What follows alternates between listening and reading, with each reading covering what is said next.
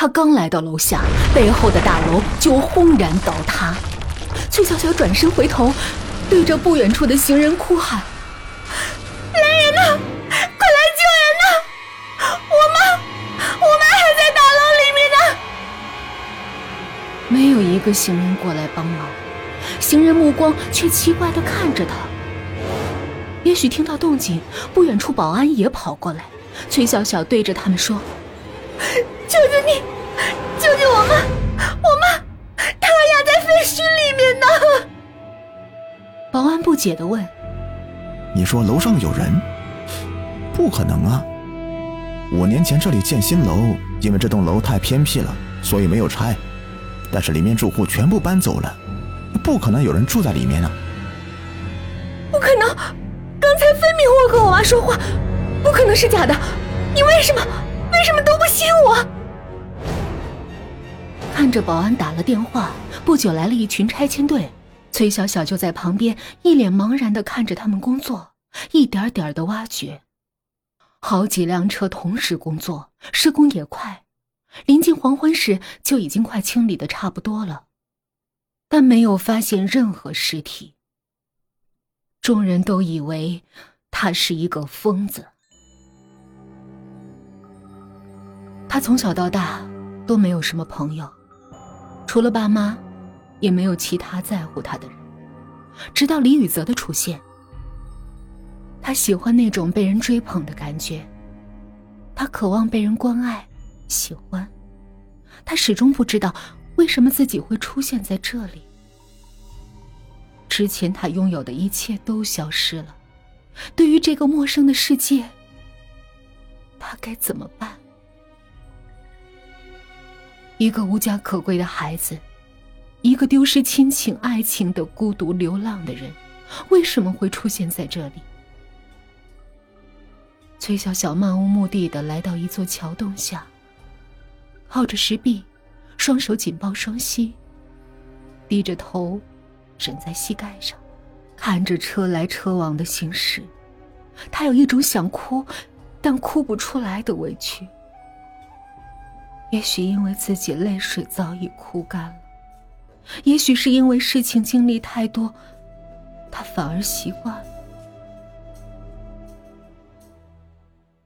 一夜过后，早晨柔和的阳光照射到他的脸上，崔小小微微抬起头，目光凝视着远方。许久，突然他站起身，好像想通了什么。往灵气公园的方向跑去，快到公园的时候，远远的就看见一群人围观。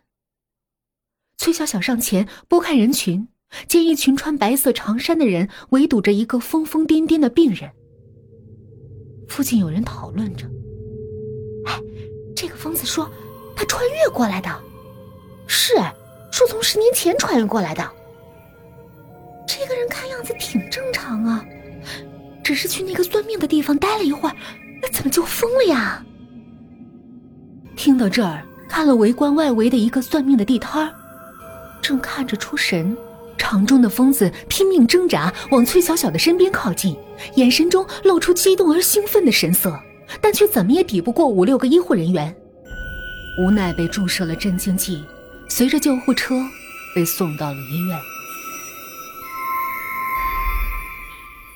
崔小小却在刚才那一瞬间，他看见了那个疯子，居然是向红才。众人散开后，他来到算命的地摊前。那算命的打量着崔小小，崔小小也是沉默不语。你不是这个世界的人。那人打破僵局说：“你你怎么知道？”我我不是这个世界的人，崔小小反问道。刚才被抓走的人你也认识吧？只是你不知道，他来自清朝末期，为了逃避战乱，意外走进灵济公园。他本来就不属于你的世界，更不属于这个世界。我只是帮他找了个地方安度晚年而已。精神病院，你到底是谁？你用你的右眼看看我就知道了。崔小小用手拨开右眼的头发，露出深红色、微微发着红光的眼睛，赫然发现眼前空无一物，而用左眼，却真真切切的看到一个大活人站在他面前。一边是人，一边什么都没有。你又是怎么知道我右眼的事儿？崔小小没有过多的惊讶，很平淡的说：“你觉得自己是孤独的，独立于整个世界，很多人无法理解你。你从来都是抱怨其他，却不会在乎自己拥有的。如果你能看透这事件原委，你就可以回去了。”回去？去哪儿？在崔小小一愣神儿的功夫，那个人眨眼间不见了。崔小小来到精神病医院，在询问了之后，来到向洪才的病房。向洪才一见他就异常的激动，却被两名护士死死拉住。崔小小急忙说道：“请等一下，我让他们放开你，但是你别激动。”然后对两名护士说。你们放开他吧，没事的。向洪才也不再挣扎，护士也松开了。其他人走后，向洪才饱含泪水的说：“这是什么地方？我为什么在这里？”崔小小，你应该知道一些事情吧？这是十年后的世界，我有些疑问想问你，你能不能告诉我？崔小小很平静的说：“你问吧。你是哪一年出生的？我是清末出生的。在清朝瓦解时，因为觉得动荡不安，我们全家逃离北京城，前往甘肃海原。我的妻子在大地震中去世了。我带着向杰、向晚两个孩子，一直南下来到四川。没想到遇到特大旱灾。”我们村子那时候几乎都饿死一大半了，饿到最后都到了人吃人的地步。他们是我的孩子，我却想着要吃掉他们，保留着最后的人性和道德，我让他们逃离这片毫无人性的区域。在他们离开后，我就迷迷糊糊的来到这个公园。慢慢的，我也知道这个世界变成什么样子了。有一天，我发现那个算命卜卦的。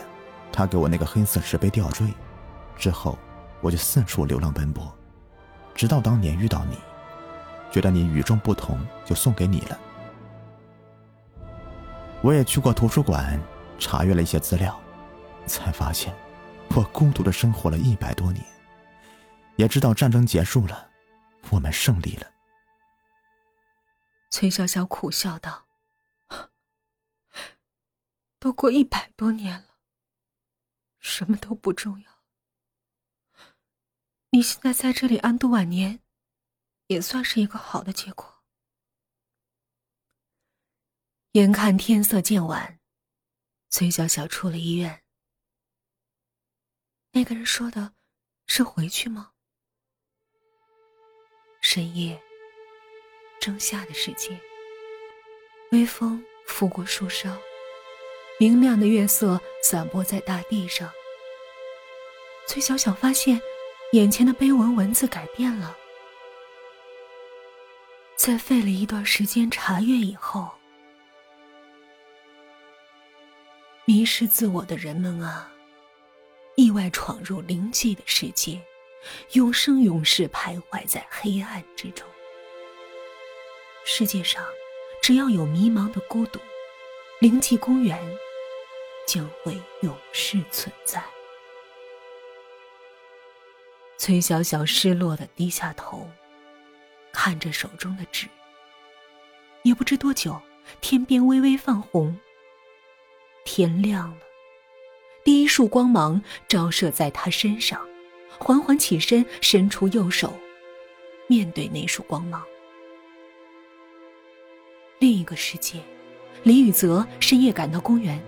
他想起来了，有一个人一直在等着他。他已经错过一次机会，绝对不能再错失第二次机会。他找了所有可能的地方，都没有发现崔小小。来到广场，天边第一束阳光照射在他的脸上。李雨泽伸出手去遮挡。